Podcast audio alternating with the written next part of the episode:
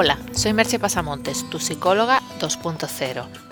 Puedes encontrar más información sobre mis servicios de psicoterapia, coaching, coaching con caballos en www.merchepasamontes.com. El podcast de hoy lleva por título Una docena de razones para practicar el downshifting. Vamos a por él. Los datos de la economía española no dan para muchas alegrías, y se equivoquen más o menos los expertos, lo que está claro es que la recuperación económica va para largo. De hecho, como ya he comentado en otros podcasts, es posible que nuestra sociedad se dirija hacia una era de posmaterialismo, porque aunque no lo haga de manera voluntaria, las posibilidades de ganar dinero en el futuro van a disminuir. Y quizás eso haga que más personas, ni que sea por necesidad, abracen el downshifting. El downshifting es un comportamiento social o tendencia en la que los individuos viven vidas más simples para escapar del materialismo obsesivo y reducir la tensión, estrés y los trastornos psicológicos que le acompañan. Se hace hincapié en encontrar un equilibrio mejor entre el ocio y el trabajo, y centra los objetivos de la vida en la realización personal y la construcción de relaciones en lugar del consumismo y el éxito económico. Y tiene sus ventajas. Realmente creo que tiene sus ventajas. Es un camino hacia el que yo me dirijo. Y te las voy a mostrar. La primera, tener más tiempo libre. Esta opción se explica por sí misma. No creo que haya que explicar por qué nos favorece tener más tiempo libre para nosotros mismos, para los nuestros, porque además la vida está hecha de tiempo, ilimitado. Y tener más tiempo disponible da la opción de poderlo emplear en hacer las cosas que realmente te gusta hacer.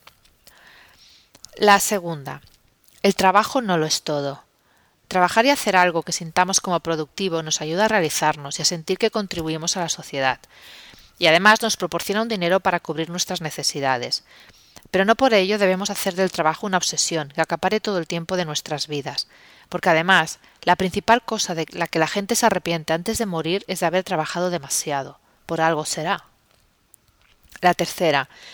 No necesitar tantas cosas. Vivimos en una sociedad que nos ha hecho creer que necesitamos muchas cosas materiales para ser felices. Pero eso no es cierto.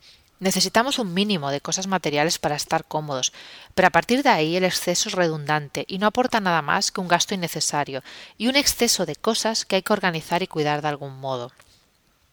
Aligérate. La cuarta, valorar más las cosas. Cuando dejas de comprar por comprar, cuando eliminas necesidades ficticias, recuperas la emoción de la compra.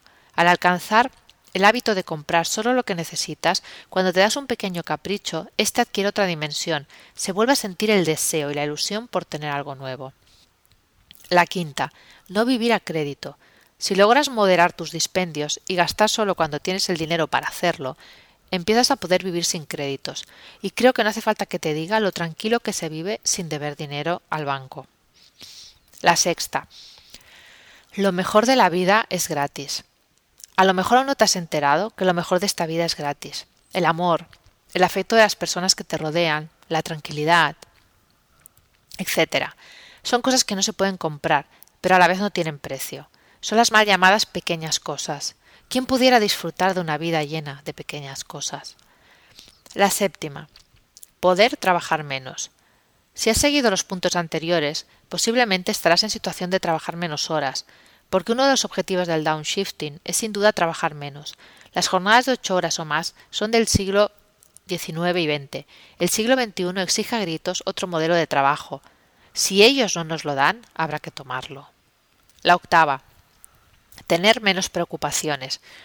Pues sí, cuando simplificas tu vida, tus preocupaciones también se simplifican porque gran parte de las preocupaciones que tenemos en el día a día son impostadas, provocadas por el hecho de querer tener o conseguir algo. Por ejemplo, el éxito profesional. ¿Sabes cuánto estrés causa? Porque además, por mucho que nos lo hagan creer, una parte de ese éxito no depende de nosotros, y así nos pasamos la vida luchando por algo que ni siquiera está del todo en nuestras manos, haciendo girar sin cesar la, la rueda de la jaula como un hámster. La novena dejar de hacer cosas que te desagradan. Cuando entras en este estilo de vida, en este bajar la marcha, en este downshifting, una de las cosas que más satisfacción produce es dejar de hacer ciertas cosas.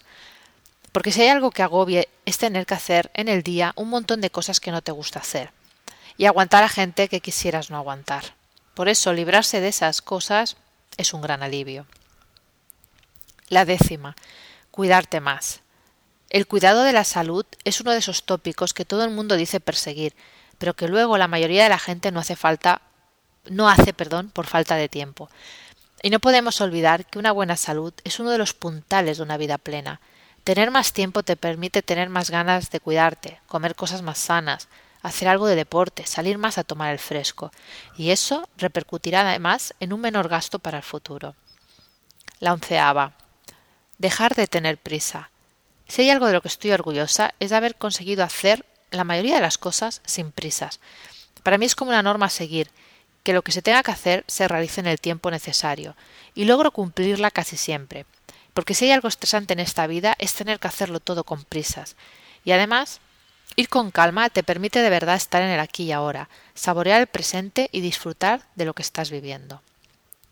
La doceava y última. Ser más libre y feliz. El resultado de este proceso es ser más libre y más feliz.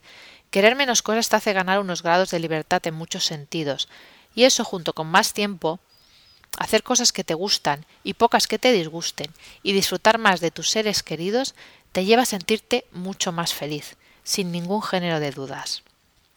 Puede ser que pienses que todo esto está muy bien, pero que tú no puedes hacerlo. Es posible que no puedas ahora, pero sí puedes empezar a cambiar el chip y hacerlo de aquí a un tiempo. Porque como te dije en la introducción, mucho me temo que si no lo haces por las buenas, tengas que hacerlo por las malas. Y te aseguro que hacerlo por uno mismo te permite un mayor margen de decisión que hacerlo cuando las circunstancias te obligan.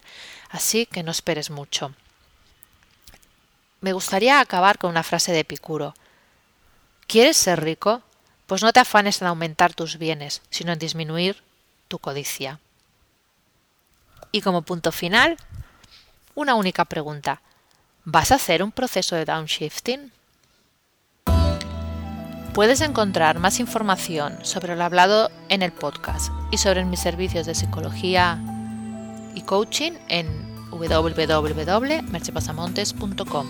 Hasta aquí el podcast de hoy. Nos escuchamos en el próximo podcast. Bye bye.